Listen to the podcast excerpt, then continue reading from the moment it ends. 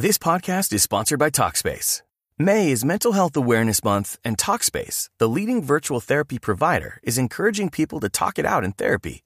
By talking or texting with a supportive licensed therapist at Talkspace, you'll gain insights, discover truths, and experience breakthroughs that will improve how you live and how you feel. With Talkspace, just answer a few questions online and you'll be matched with a therapist. And because you'll meet your therapist online, you don't have to take time off work or arrange childcare. You'll meet on your schedule, whenever you feel most at ease. Plus, Talkspace works with most major insurers, and most insured members only pay a $25 copay or less. No insurance? No problem. If you want to make progress toward a mentally healthier place, Talkspace is here for you. Now get $80 off your first month with promo code SPACE80 when you go to Talkspace.com. Match with a licensed therapist today at Talkspace.com. Save $80 with code SPACE80 at Talkspace.com.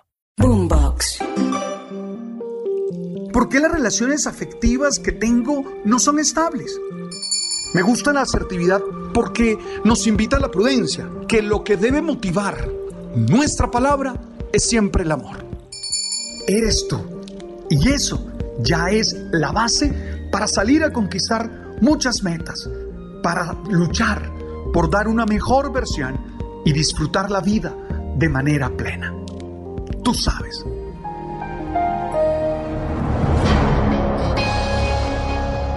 ¿Qué hacer con la gente que no nos quiere y se comporta como nuestros enemigos?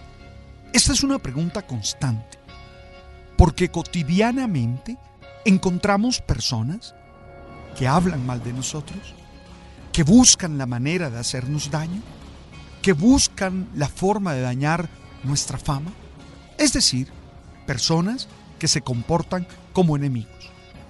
Nosotros tenemos que responder, es decir, tenemos que tener claro cómo comportarnos ante esas personas. Cuando yo escucho la pregunta, se me viene a mi mente inmediatamente las palabras de Jesús de Nazaret, allá en Mateo capítulo 5, versículo 43 al 48, donde Él nos pide amar a nuestros enemigos. Eso no es fácil.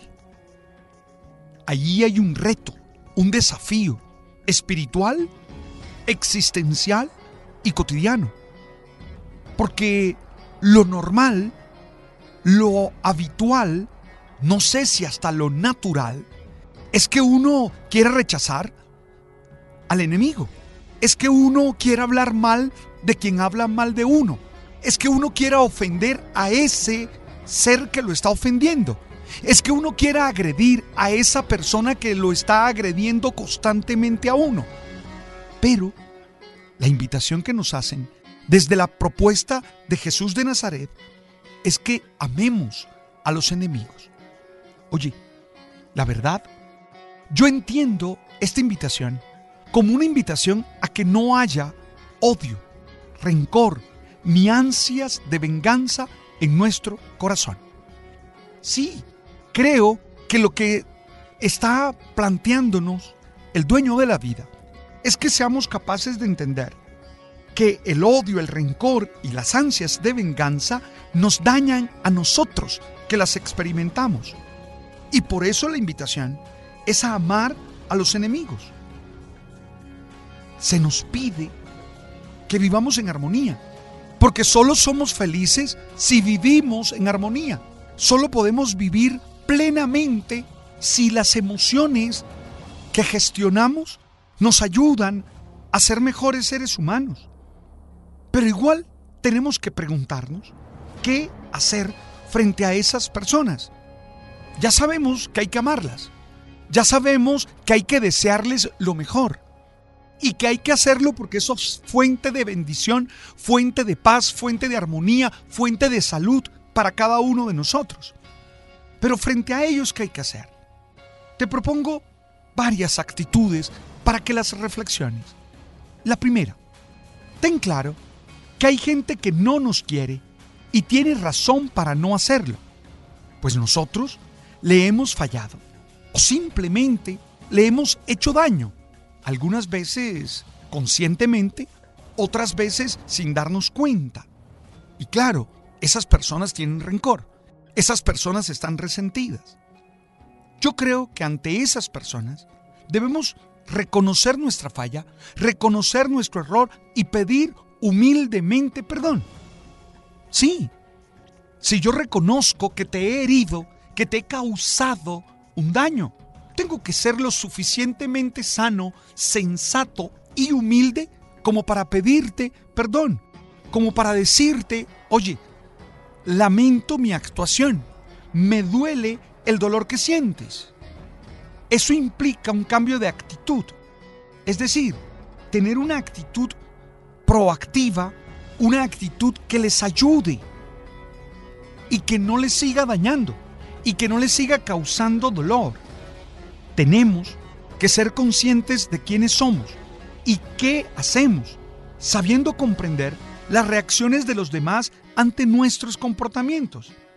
Es obvio que ninguna acción justifica una reacción violenta, pero también es claro que algunas veces nos hemos ganado, gracias a nuestras palabras, a nuestras actitudes, a nuestros comportamientos, esa reacción de las otras personas. Por eso para mí, lo primero es pedir perdón. Ah, sabiendo nosotros que el perdón es un regalo que el otro nos hace y que no podemos obligar a esa persona a que nos perdone. Pero, ¿qué hacer frente a esos enemigos? Yo creo que pedir perdón, bajar la cabeza y reconocer nuestro error. Segundo, la gente que no nos quiere con sus críticas y con sus ataques nos hace mucho bien también. Por eso Maquiavelo decía que era necesario escoger bien a los enemigos. Cuando alguien te ataca o te critica duro, muy seguramente te muestra flancos de tu vida que son débiles y que debes trabajar para fortalecerlos.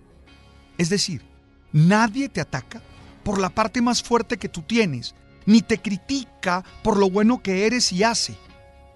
Luego entonces sus críticas te pueden servir para descubrir qué no estás haciendo bien, en qué te estás equivocando. Y entonces allí hay que hacer un aprendizaje. Si lo primero es pedir perdón, lo segundo es definitivamente aprender de esas críticas, aprender de esos comportamientos de ellos. Ahora, lo tercero, yo creo que hay que saberse defender.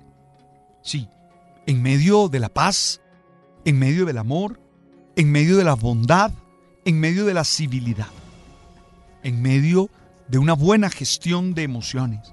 Pero hay que defenderse. Cada uno tiene derecho a defenderse. Y lo hace desde la ética, pero también lo hace desde la ley. Uno tiene derecho al buen nombre. Uno tiene derecho a salvaguardar su integridad. Uno tiene derecho a decir, no, no acepto eso. No tolero lo que estás haciendo, no tolero lo que estás diciendo. Ojo, lo hace sin violencia. Porque la violencia nunca soluciona problemas, nunca resuelve conflictos. Al contrario, genera peores. Pero hay que saberse defender. En estos días alguien me decía una cantidad de insultos y de palabras feas y yo, con ironía y con firmeza, le contesté. E inmediatamente salió otro mm, tuitero o qué sé yo. Y me decía, usted tiene que tragarse todo lo que le dicen porque usted es una persona pública. No es cierto. No es cierto. Uno tiene derecho a defenderse. Eso sí, con bondad, con asertividad, con inteligencia, sin violencia. Pero uno tiene derecho a decir, oye, no, no te permito eso, no está bien. Cuarto, yo creo que hay algunos a los que uno no puede ponerle atención. Hay personas que simplemente están sufriendo de envidia, que simplemente están impulsados por sus emociones de inferioridad, que simplemente dicen tonterías, que simplemente están allí tratando de enfocar en ti toda su frustración. No vale la pena desgastarse con esas personas. No vale la pena estar atento a esas personas. Yo creo que uno tiene que seguir viviendo y ser indiferente ante ellos. Y el quinto, o la quinta actitud, es una confianza plena en Dios. Yo creo que uno tiene que cuidarse, yo creo que uno tiene que generar rutinas de autocuidado, pero también uno tiene que confiar y creer en que Dios lo protege. Uno es inteligente, uno es muy responsable, uno hace bien las cosas, pero confía en Él, cree en Él. Tampoco uno puede vivir de miedos, tampoco uno puede vivir en esa angustia de qué me va a suceder, de qué me va a pasar, porque eso no te da paz. Piensa en estas cinco actitudes. La primera, pedir perdón si reconoces que te equivocas. La segunda, aprender de esas críticas. La tercera, saberte defender. La cuarta, ser indiferente cuando es necesario. Y la quinta, confiar y creer en el poder de Dios que siempre te ayuda a seguir adelante. Gracias por estar allí y gracias por compartir conmigo este momento. Gracias por compartir conmigo este alimento para el alma y el espíritu. Estamos en Amazon, estamos en Spotify, estamos en Deezer, estamos en Apple. El man. Tú sabes.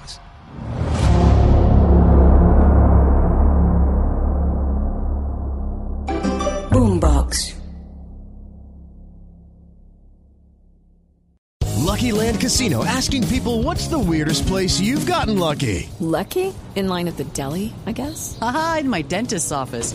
More than once, actually. Do I have to say? Yes, you do. In the car before my kids' PTA meeting. Really? Yes. Excuse me, what's the weirdest place you've gotten lucky? I never win and tell. Well, there you have it. You can get lucky anywhere playing at LuckyLandSlots.com. Play for free right now. Are you feeling lucky? No purchase necessary. Void where prohibited by law. 18 plus. Terms and conditions apply. See website for details.